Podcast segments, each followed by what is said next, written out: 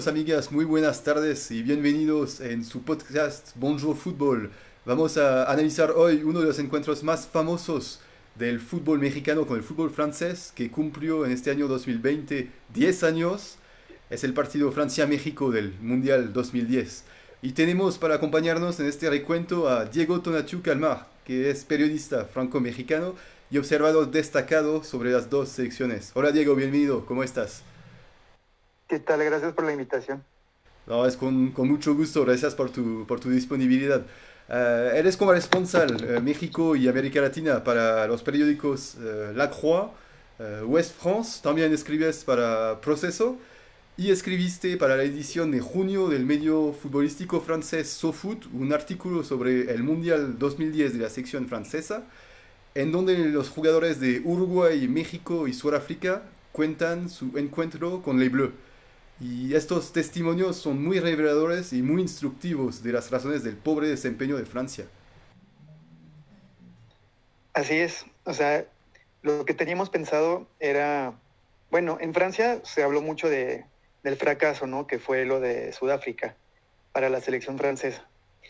Y pues tuvimos testimonios por parte de, de aficionados, periodistas franceses, y nosotros siempre pensamos, bueno, pero pues, o sea, ¿cuál fue el punto de vista de, de, los adversarios, no? Porque cómo nos veían antes, cómo nos vieron durante los juegos, pero sobre todo, ¿qué pensaron de, del fracasazo que, que llegó después del partido contra México? Porque hay que recordar que después de esta derrota, los, este, los jugadores se quejaron del director técnico, en aquel entonces se llamaba Raymond Domenech, por unos supuestos insultos que, entre, entre el director técnico y el delantero Nicolás Anelka, que jugaba en el Chelsea en aquella época. Y de esta huelga que ocurrió después del partido contra México y que escandalizó a mucha gente, ya sea en Francia, pero también afuera del país, ¿no? Entonces eso era lo interesante. Muy bien, excelente. Ah, podemos regresar tal vez un poco a los elementos de contexto del, Mundial y los meses anteriores. Francia llega al Mundial 2010 con el mismo técnico que en 2006, uh, Raymond Domenech, el que la llevó a ser subcampeona del mundo. Ah, pero ya tuvo un declive muy claro en sus resultados desde la Eurocopa 2008. la fase eliminatoria la termina en segundo lugar detrás de Serbia y obtiene su calificación en un partido muy laborioso de repesca frente a Irlanda, que se quedó icónico por la polémica arbitral debido a la falta de mano de Thierry Henry en el gol decisivo. Y los partidos amistosos previos eh, tampoco convencen a los aficionados franceses ni al mundo e ilustran también la, la sequía goleadora del equipo, a pesar de contar con eh, el goleador histórico Thierry Henry, con Franck Ribéry, Johan Gourcuff, con el tandem uh, Anelka Maluda también, que rompió récord de gol con el, el Chelsea uh, en Premier League el mismo año. Uh, esa es la parte que era más visible desde México. Pero a eso también se sumaron problemas de, de imagen pública, y de conflicto interno al grupo. Sí, lo que pasa es que, bueno, cuando hablas con, por ejemplo, Javier Aguirre, el director técnico de México, él te, te, dice que tenía mucho respeto, le tenía mucho respeto a Raimundo Domenech por ser subcampeón del mundo en 2006. Y no, eso es lo que, ¿cómo decir? Es, es lo que se pensaba del lado mexicano, ¿no? Antes de enfrentarse con la selección francesa, que era un gran director técnico por haber llevado a la selección a, a, pues a casi ganar el Mundial 2006, ¿no? Por, porque pues solamente pierde Francia eh, en penales, ¿no? En la final. Pero mm, sí, como tú dices, se veían venir eh, muchos aspectos negativos. El juego, que no era bueno. Eh, Francia no jugaba tan bien. todo se basaba en las individualidades. Y, nos dimos cuenta a la larga, entre 2006 y 2010, que lo de 2006 había sido un, un logro más bien de los jugadores. Que Ahora ya todo el mundo lo dice en Francia, ya sea los exjugadores o los periodistas que pudieron haber eh, estado en contacto directo ¿no? de la selección, que Lilian Thuram, Zinedine Zidane se reunieron y lograron ellos mismos organizarse para llegar a la final, ¿no? En 2006. Y que no tenía tanto impacto lo del director técnico. Y se vio en 2008 en la Eurocopa, fracasazo. Perdió Francia con Italia, con Holanda, empató en un partido aburrísimo, aburridísimo, perdón, contra Rumania. Y, y luego, como tú bien dices, este, los amistosos antes del Mundial 2010 pues muy aburridos. O sea, eso es lo que se recuerda de la Francia de Domenech entre 2007, digamos, y 2010. Una selección muy aburrida comparado con el nivel técnico de los jugadores. Muchos jugadores que la tienen que, hacer solos, ya sea Henri, Riveri, este, en, en, aquella época estaba Balbuena, un jovencito que se llamaba Gignac, en aquella época que, que jugaba en Toulouse, ¿no? Y, así, y pues lo de la mano de, de Henry contra, contra Irlanda, contra Irlanda mm, lo que pasa es que igual la gente se, se, enoja, o sea, mucha gente quería hasta repetir el juego porque no le gustaba a la gente haber calificado de esa forma. Entonces, y antes del Mundial creo que, me, que Francia pierde con China y Costa Rica, no sé. Es correcto, con, China, con China 0-1 y sí gana en una victoria muy, muy, muy cerrada ante Costa Rica, muy poco convincente. Sí, y China creo que era el equipo alterno de, China. Pero bueno, de todas formas. Y, y este, entonces, cuando llega el, el, sorteo, pues México, a Francia le toca a Francia le toca México, que es uno complicado del, bombo en el que estaba México, porque pues siempre es un adversario difícil, ¿no? Y en la CONCACAF es el más fuerte. Pero le toca a Sudáfrica, que se supone que es fácil, porque entre los, las cabezas de serie, Sudáfrica, pues la verdad era más fácil y tal vez fue la cabeza de serie más fácil de la historia del mundo, en las historias de los mundiales. Sí. Porque están los más fuertes y está el el anfitrión, ¿no? Y el anfitrión pues era Sudáfrica. Y luego Uruguay, que no se sabía mucho del nivel de esa selección, que había pasado como quinto de la fase de Conmebol y había clasificado en repechaje. Pero, y estaban jugadores como Forlán, Godín, Lugano, y unos jóvenes que no se conocían mucho, pero que ya eran, ya jugaban en Europa, como Cavani y Luis Suárez, ¿no? que se iba a convertir en estrella de la selección. Entonces, no se sabía mucho de esas elecciones y Francia iba muy confiada, muy, muy confiada. Sí, exactamente, ¿verdad? que Francia, se convenció con el, de que el sorteo era, era fácil, eh, que no iba a ir uh cabeza de serie Francia al momento del sorteo y que hay en, en Uruguay, que es uh, clasificado 16 en el ranking FIFA en el momento del sorteo, México el 17 y Sudáfrica. y recordamos, claro, un comentarista de radio francés hablar de haber ganado la lotería con este sorteo. Así es. De llegar así con mucha, muchísima confianza. ¿Cómo se vio desde, desde México este, este sorteo? Pues desde México, eh, por parte de los jugadores, muy complicado.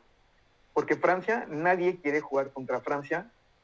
Y de por sí Francia no era cabeza de serie, entonces te tienen que tocar una cabeza de serie fuerte en general y toca Sudáfrica, y igual, sea, no tienes mucho conocimiento de este adversario, estás contento porque no te toca ni Alemania, ni España, ni Brasil, que son cabezas de serie habituales y con las que casi nunca puedes ganar. Y entonces Sudáfrica está como, es como una incógnita, pero entonces está eso de que, pues está bien, o sea, pudo haber sido peor. Y yo creo que también estaba la alegría de los mexicanos de poder jugar el partido inaugural en el estadio de, no me acuerdo del, nombre del estadio, pero en Johannesburgo. Y eso me acuerdo bien que fue algo importante, no era un orgullo por parte de México. Aparte se iba a convertir, yo creo que en, el, en, el, en, el, en la selección con más partidos inaugurales jugados, porque estaban los de los mundiales de México y estaba este, ¿no? Es cierto, sí, así que también una dimensión simbólica para, para no, Sí, sí, sí. Sí. Y después de la, primera jornada, justamente de la fase de grupos, bueno, todo queda parejo antes del enfrentamiento entre Francia y México, ah, porque Sudáfrica y México empataron a, a uno, Francia y Uruguay a, a cero. Y este encuentro, bueno, ya resulta decisivo, no hay eh, ningún derecho al error para ninguna de las dos selecciones. Sí, me acuerdo bien de este, de este día yo porque yo estaba en Francia. El primer partido inaugural lo, en México-Sudáfrica lo vi ahí en la pantalla gigante del Trocadero, que es una plaza importante cerca de la Torre Eiffel, en Francia. Y nadie se queda contento. México no se queda contento porque supone que Sudáfrica es el partido, es el, el adversario más fácil, ¿no? Se supone. Luego el partido fue malo por parte de la selección. Y Sudáfrica no se queda contenta porque como luego toca jugar Francia y Uruguay, que Uruguay siempre es apretado, ¿no? O sea, es la cultura del juego. Entonces Sudáfrica también tenía previsto ganar. Pero México también tenía previsto ganar. O sea, Javier Aguirre cuando hablas con él te dice que el partido fue horrible, que se quedó muy, muy este, insatisfecho de, de este juego. Y, y luego eh, el segundo partido del día ya era Francia-Uruguay, que fue un partido peor, porque menos jugadas, no hubo goles, hubo rojas, este, tarjetas amarillas. Al final no se sabe todavía, pero al final va a ser el mejor juego de Francia del Mundial. Es verdad, sí. Pero el, único contento de, este, de esta tanda es Uruguay, porque Uruguay le empata a ceros con Francia, que era su objetivo, no perder contra Francia, que se supone que iba a ser el, mejor equipo del, grupo. Y entonces se quedan contentos, ¿no? Y Francia, pues insatisfechos por el juego y partido, la verdad, tuvo unas jugadas al principio del juego, pero luego ya se notó que no sabía que jugaba el equipo. Y solamente sobresalieron algunas individualidades como Maluda, que era una estrella y en esa época y jugaba en el Chelsea. Creo que no arranca contra Uruguay, entra de cambio, juega bien y resulta que va a ser, eso también no se sabe todavía, pero que va a ser el mejor jugador, el único jugador de Francia que, que hizo algo en este mundial, ¿no? Sí, sí, sí, es verdad. Y justamente como bien lo dices, bueno, previo al partido ante México de este 17 de junio de 2010, eh, Domenech hace eh, elecciones, ¿no? Y mete a la banca a Johan Gourcuff y a Thierry Henry, que ni siquiera van a entrar en el, en el partido. Y volvieron a ver el resumen del juego. Eh, yo nunca lo había visto hasta este, este año. Yo me sorprendí al ver un juego en el primer tiempo em, muy abierto, bastante dinámico, así, con uh, mexicanos que salieron con una, una alineación uh, prudente, pero uh, bastante audaz y Francia que tampoco cerraba del juego a pesar de, del miedo, así que se mantenían eh, vivas las esperanzas de ambos lados al medio tiempo. Este segundo partido es el más interesante porque antes del 17 de junio, el día anterior, Uruguay le gana, golea a Sudáfrica. Entonces, lo que pasa es que Sudáfrica ya se convierte como una potencia. Creo que Diego Forlán mete dos, o un jugador increíble, ¿no? Y Sudáfrica ya aparece como un equipo muy débil. Y lo que pasa es que el, que el juego que México-Francia es casi de un partido a muerte, ¿no? Si ganas, ya casi clasificas con Uruguay. Si pierdes, casi quedas eliminado. Y sobre todo si México ganaba contra Francia, luego le tocaba jugar con Uruguay y podían empatar y los dos clasificaban. Entonces también está esta mentalidad, yo creo que los dos equipos estaban tenían esto en mente, ¿no? De que Uruguay había ganado el partido anterior y que era un partido el más importante de la, de la fase de grupos. Siempre se dice eso, ¿no? Que el segundo partido puede, es el, el, que más te dice, ¿no? De lo que va a pasar, ¿no? Porque pues puede sentenciarte o puede ya llevarte a lo alto. Sí, y, y, bien dices, hablas de, lo, de los este, problemas internos en Francia, pues después de este juego Uruguay, en el que jugó Gourcuff, que era como la estrella del fútbol francés, ¿no? O sea, se había dicho que era el, heredero de, Zidane, porque es un 10, es un, es un organizador del juego, ¿no? Y, toca bonito la pelota, pero no se encontraba con los otros jugadores, hay que decírselo. Y en aquella época el mejor jugador tal vez era Ribéry, que jugaba, acaba de, de Entrar al jugar una final de Champions jugó la Champions, la final de Champions con el Bayern, o sea, era súper jugador. Y quería fuerza jugar por la banda izquierda. Y lo que pasó, creo, en este juego es que sí jugó Maluda por izquierda, que era su posición natural, y Ribery lo pusieron de 10 en lugar de Gourcuff, si no me, me equivoco, ¿no? Y sí, es un buen partido, la verdad. Francia tampoco juega mal.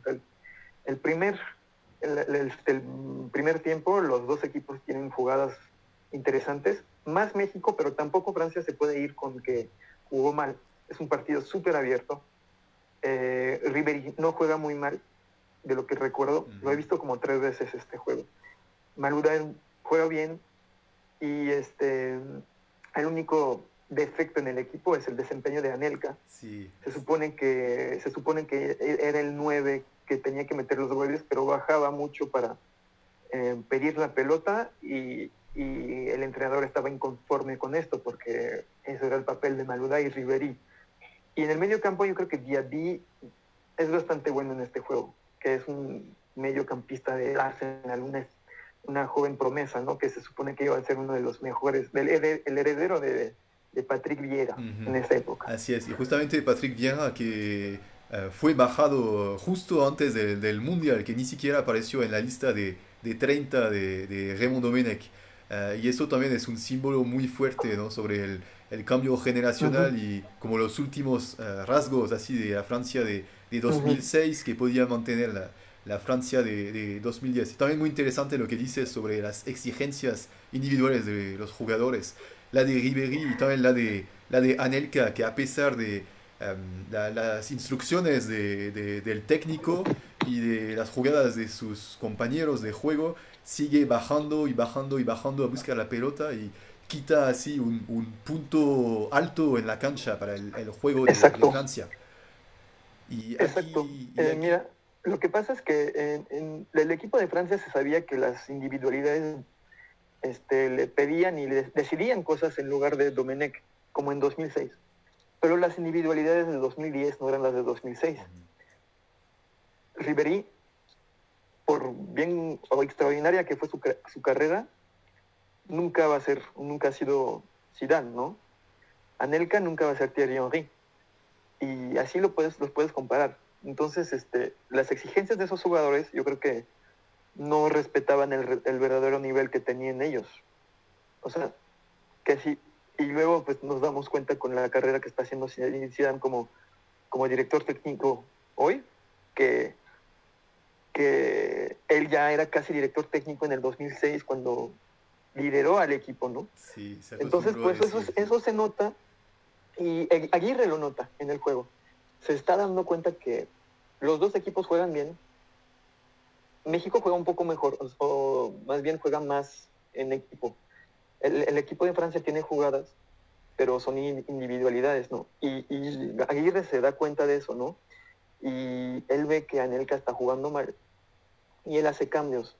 O sea, tenía esos dos jugadores que eran Efraín Juárez como contención y, y el lateral derecho que era, ya no me acuerdo. ¿Sería Barrera? De la selección mexicana. El lateral, o sea, el defensa. Este. ¿Cómo juegan, eh? O, o, Salcido. No me acuerdo. No puede ser Aguilar. No, ¿sabes qué? El primer juego, eh, yo creo que Efraín Juárez es contención y contra Francia juega de lateral. Y ahí porque el objetivo era este bloquear, ¿no? O sea. Ah, no, ya sé, es Osorio. Mm. Osorio. Es verdad, sí. Que es es, central y lo pone de lateral. Y Juárez, que es lateral, lo pone de contención. Y eso para bloquear a Maluda y Ribery. Y lo hacen bien, lo hacen bastante bien. En el segundo tiempo, pues, se sigue así. Ribery pierde influencia. Sí. Eh, creo, creo que Gignac entra en lugar de Anelka. Es correcto, y así es el, el, giro impresionante que da el partido en el medio tiempo, con las decisiones de, de Javier Aguirre y eh, en paralelo las decisiones de Raymond Domenech que se suponen que deben corregir el mayor problema de Francia, la salida de Nelka, pero que finalmente resultan por eh, otras razones de eh, incidentes que ocurren durante el medio tiempo entre el equipo, el equipo francés. Y finalmente esta elección que debía permitir a Francia alzar su, su, su, impacto en el partido, pues resulta sí, devastadora. Y así México toma la ventaja poco a poco. Y el primer gol viene de Chicharito, totalmente solo, el minuto 64 en una pase de, Rafa Márquez. Sí, entra el Chicharito en lugar de Juárez, que estaba amonestado, yo creo que así, porque quería un punto de...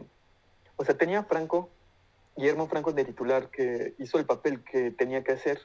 No metió goles en este mundial, pero siempre tuvo el papel un poco, este, ¿cómo decir? El que no quieres hacer, ¿no? Que es el de delantero eh, que va a limpiar un poco la zona, ¿no? aguantar a las defensas.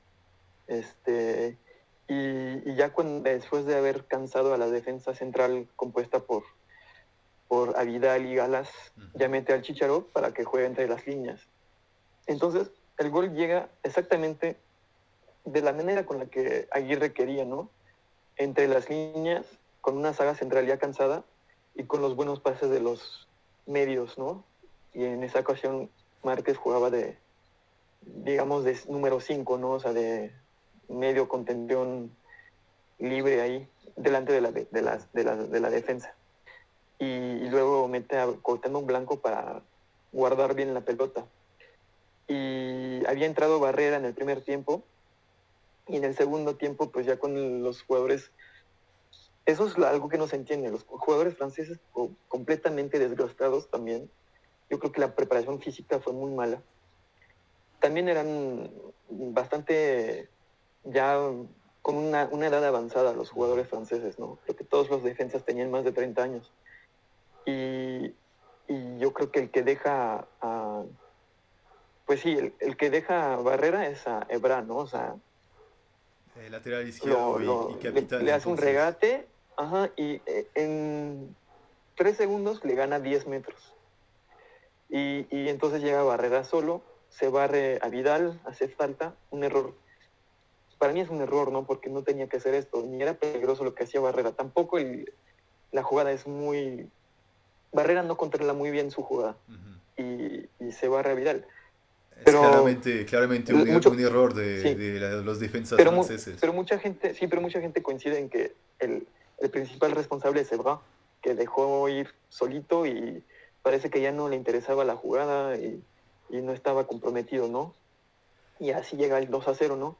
Entonces, ahí te das cuenta de qué es ser un buen director técnico. yo tengo pocos ejemplos de partidos en donde te das cuenta qué es ser un buen técnico, de, director técnico y ser un director técnico que ya no tiene la confianza de sus, de sus jugadores y más allá, si quieres más allá, pero es un problema francés, que nos enseña mucho de cómo se escogen los directores técnicos en Francia. Este, porque bien somos una buena selección, tenemos muy buenos jugadores en nuestra historia, pero tenemos muy pocos buenos directores técnicos. Y, porque, pues, una frase que se dice allá en Francia es que nuestros, nuestros directores técnicos son entrenadores de deporte de, de escuelas, ¿no? O sea, de, educación física, y ya no más, ¿no? Y es un poco eso, ¿no? ¿Qué pasa con Domenech? Es muy buena, muy buena idea, sí. Y este 2-0 sentencia, bueno, la clara victoria táctica, estratégica de, Javier Aguirre sobre Raymond Domenech y, bueno, su pérdida total de, control sobre, sobre su, su equipo, ¿no? Y después del juego, bueno, con las revelaciones sobre los incidentes del medio tiempo, está ya la, la mayor crisis de, del fútbol francés, ah, con la prensa que estaba era durísima contra eh, los jugadores, eh, el público sí que tiene un, desamor total con, con, su selección nacional. Ah, recordamos también que bueno, el, gobierno toma el, el, asunto de tan ah, impactante que se hace eh, la, la, huelga, ¿no? Y es como una era que se cierra de la peor de las maneras posibles, ¿verdad? ¿Cómo se vio todo, todos estos eh, eventos desde el punto de vista de, los mexicanos? Este, de los jugadores, los jugadores estaban preparando el tercer partido contra Uruguay. Ellos tenían este juego muy, muy preparado. ¿Por qué? Porque después de haberle ganado a Francia sentían que podían ganarle a Uruguay. y era importante para ellos ganar porque sabían que si no, bueno, o quedaban eliminados, porque eso todavía era posible, o si no, terminar el segundo era enfrentarse a Uruguay, eh, perdón, a Argentina en octavos. Entonces ellos estaban preparados para este juego y apenas vieron lo que estaba sucediendo. O sea, se enteraron eso de las noticias, de la huelga, de que los jugadores este, estaban protestando con el... Porque lo que pasa es que después de, la, de los supuestos insultos de Anelka, Anelka fue cesado por la selección, por la Federación Francesa se fue en avión. De inmediato, sí. Así, de inmediato, casi después del juego de. Creo que el 18, 19, dos días después del juego ante, ante México. Entonces así reaccionaron los jugadores y, en realidad la afición mexicana pues no estaba muy concentrada en esto. Lo que sí podías decir es que, ah, pues está bien, o sea, que, que, que esté todo mal así, pues eso supone que no van a jugar bien o no va a estar, van a estar al 100 en el tercer juego y, pues ver a Francia perder es ver a México ganar otra vez. Pero en realidad los jugadores no pensaron así, los jugadores estaban un poco, o sea, los jugadores de la selección mexicana lo vieron como decepción, ¿no? Porque pues ellos dicen Juárez, Torrado, con los que pude hablar, que nunca estás contento de ver a, a unos jugadores fracasar de esa forma. Claro. Aunque te sirva.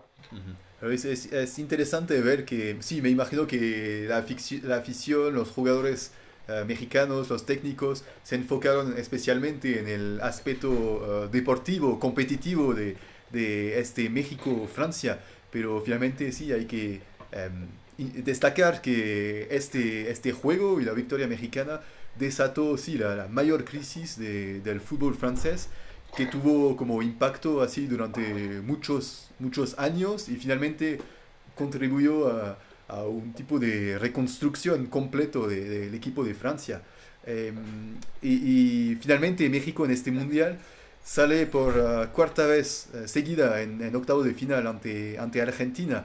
Y mm, bueno, se, se, se vio durante estas uh, ahora siete actuaciones que terminaron en, eh, en eh, octavos de final, que México en las fases de grupos como fue capaz de ganar o de resistirle a varias potencias del fútbol mundial. Hubo, uh, hubo Italia, en, la victoria contra Italia en 2002, la victoria contra Alemania en 2018, Francia 2010. Yo te quería preguntar, ¿tú cómo evalúas y cómo clasificas este equipo del 2010 entre los siete equipos, equipos de México que salieron en, octavos de final.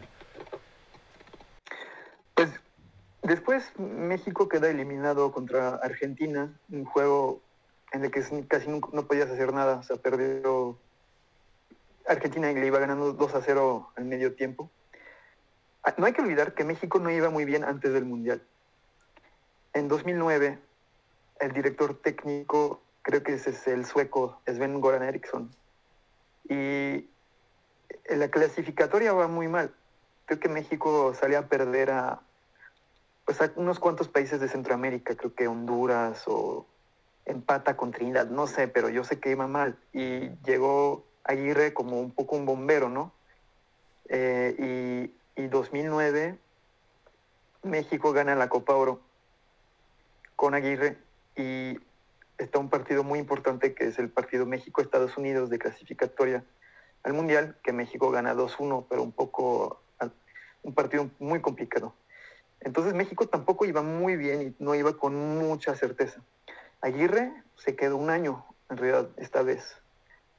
Había dirigido a México en 2002, pero que, que era un, para mí un mejor equipo, o tal vez no con mejores jugadores, pero con un equipo que jugaba mejor y que tenía más posibilidades.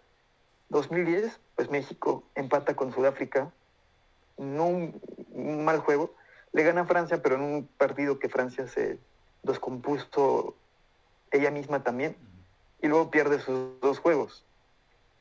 Entonces, tenía buenos jugadores, pero se me hace que no tuvo tiempo tampoco Aguirre de poder hacer algo como lo está haciendo, por ejemplo, el Tata Martino hoy, que tiene un proceso de cuatro años, ¿no? Entonces, de todos los equipos mexicanos que, salieron a, unos mundiales de lo que yo recuerdo, creo que es el que menos posibilidades tenía.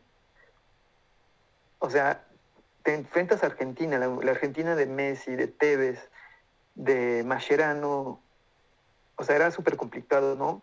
Yo lo pongo igual que, que, hace dos años con el México-Brasil, que pues es muy difícil hacer algo, ¿no?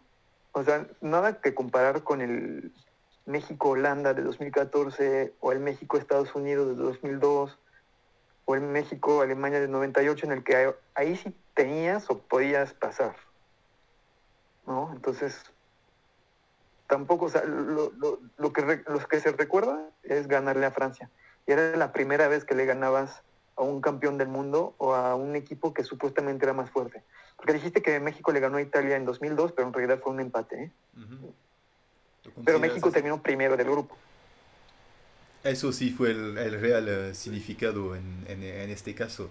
Sí, sí, sí. Y tu, y tu enfoque bueno, me permite llegar a, como un tipo de transición y a algo que es uh, más actual. Um, bueno, se considera uh, muchas veces que este mundial fue la presentación internacional de, de Chicharito y la confirmación de la generación mexicana campeona del mundo sub-17 en 2005, ¿es correcto?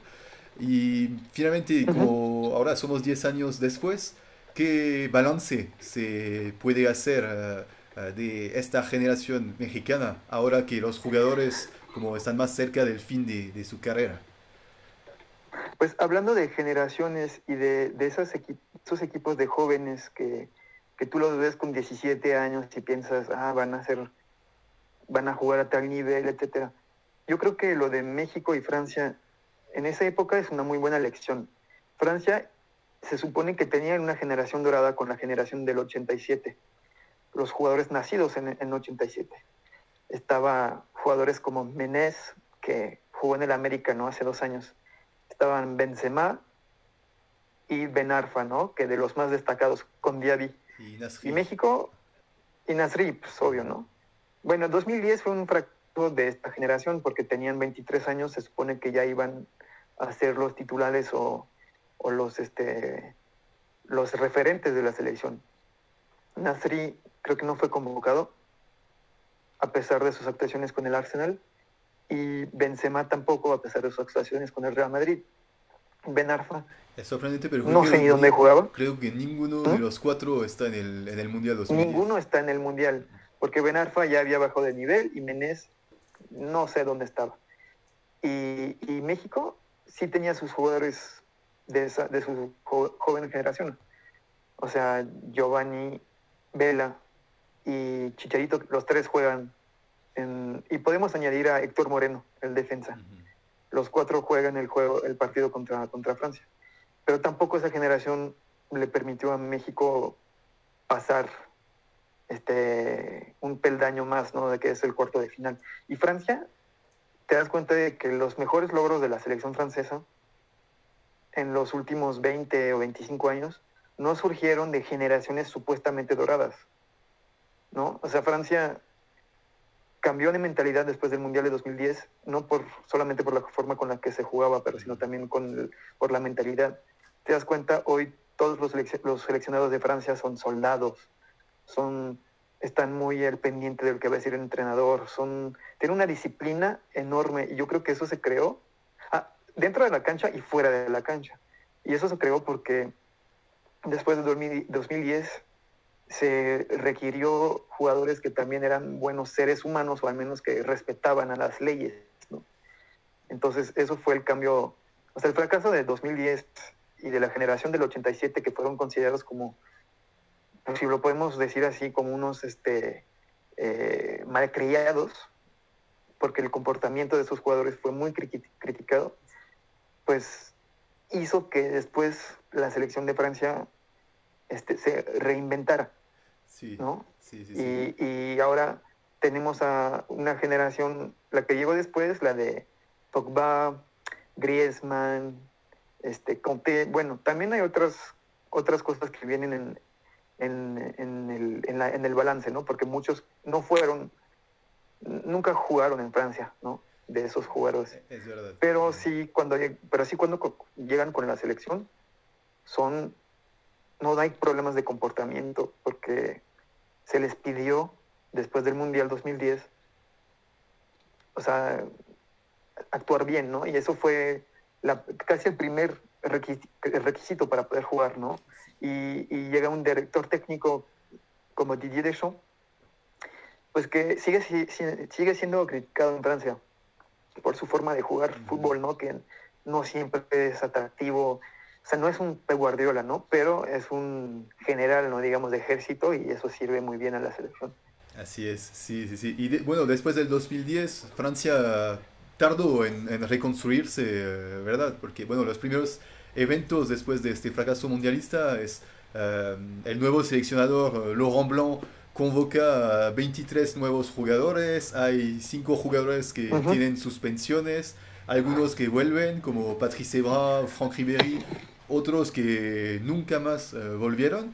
Luego hay la Francia de Laurent Blanc que es más o menos en la Eurocopa 2012 sale a cuarto de final, que es lo mínimo, pero de manera poco convincente. Y dos años después, con Didier Deschamps, está muy, muy, muy cercana a, perderse el Mundial. Pero, sin embargo, ¿tú considerarías que em, este fracaso de 2010 fue el primer paso de Francia hasta 2018? Ah, en términos de comportamiento y de forma de eh, crear y conformar un grupo, sí. En la forma de jugar a la pelota, no te lo puedo decir, no creo. Porque tampoco se cambió mucho la forma de jugar, ¿no?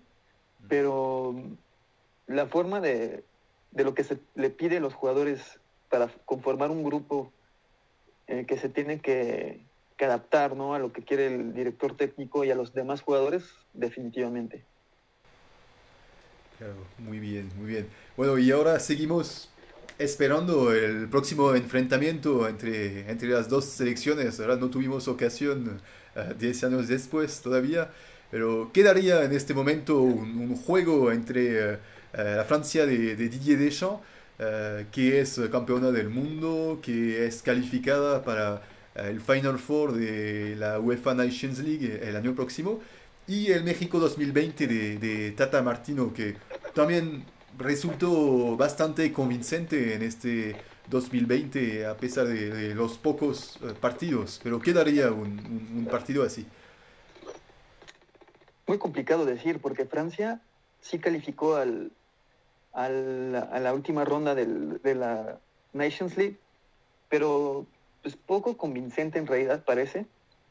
Le ganó a Portugal y a Suecia, pero fue una reacción de una derrota anterior. Hay, hay juegos que... Yo diría que la mitad de los juegos de Francia son muy aburridos, ¿eh? Pero porque de Deschamps solo le importa ganar. Entonces los partidos moleros, pues para, es para hacer pruebas o para ver a los jugadores un poco, ¿no? Entonces, yo creo que si, llega, si llegara a ser un amistoso, México tiene sus, sus... No, sí, tiene muchas probabilidades de ganar este, porque lo del Tata para mí es impresionante lo que está haciendo, ¿no? Pero si, si llega a ser un partido, no sé, si los dos caen en el mismo grupo, en confederaciones o en, o en, eh, un mundial, pues yo sigo viendo la selección de Deschamps como la mejor del mundo, no porque no me divierto mucho viendo esos juegos, pero sabes que tiene la fórmula siempre para ganar y se sabe adaptar. Sí. ¿no? Sí, sí, es verdad, es verdad. Pero México siempre es capaz de, de darle problemas a un grande del fútbol, del fútbol mundial, especialmente en, la, en las fases de, de, grupos. Y bueno, sería, seguimos esperando porque de verdad sería, sería muy, muy interesante ver qué queda. Muchas gracias Diego por tu, por tu tiempo, por tu participación. Te podemos seguir en, en Twitter. sí, este mi, mi arroba es arroba Diego Tonatiu. Eh, y así, así me siguen, ¿no? Para noticias del fútbol mexicano y francés en ambos idiomas. Excelente, excelente. Eh, amigos, amigas, siguen a, Diego y nos vemos en una próxima edición de, de los podcasts de Bonjour Fútbol. Gracias a todos.